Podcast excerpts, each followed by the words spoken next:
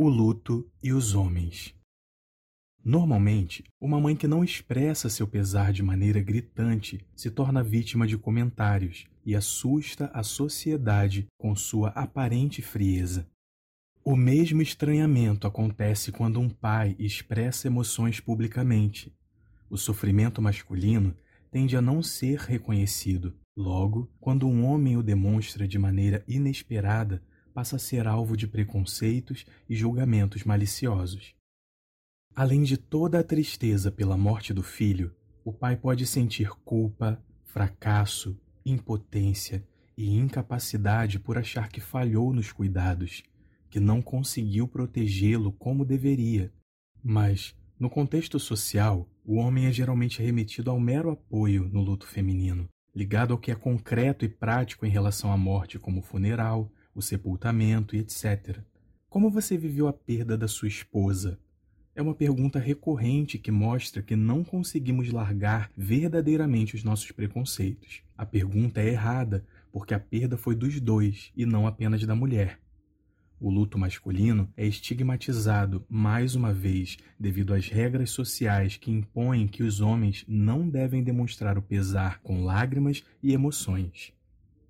Essas demonstrações são geralmente associadas à fragilidade, o oposto do que a sociedade espera. Homens silenciosos e conectados com o futuro, menos passivos e mais voltados para a ação. Além disso, eles têm o dever de expressar mais raiva do que qualquer outra emoção e, por consequência, encontrar sentimentos ligados ao luto de acordo com essa raiva.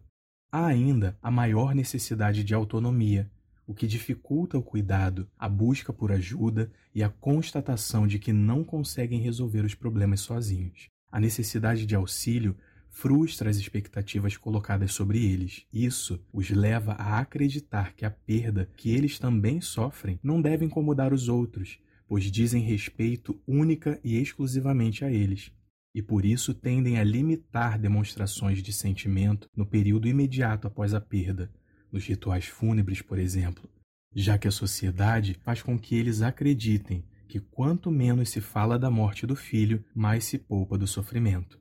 O silêncio e a repressão dos homens podem ocasionar diversas reações fisiológicas, como insônia, mal-estar, estresse e fadiga, mas dificilmente o homem associa essas reações à perda do filho. O que muitas vezes acontece é que quando a mulher atinge certa estabilidade emocional, acaba o homem por desabafar, sem entender o porquê. Sentem como se o papel de suporte total tivesse sido cumprido, permitindo-se então aflorar o pesar.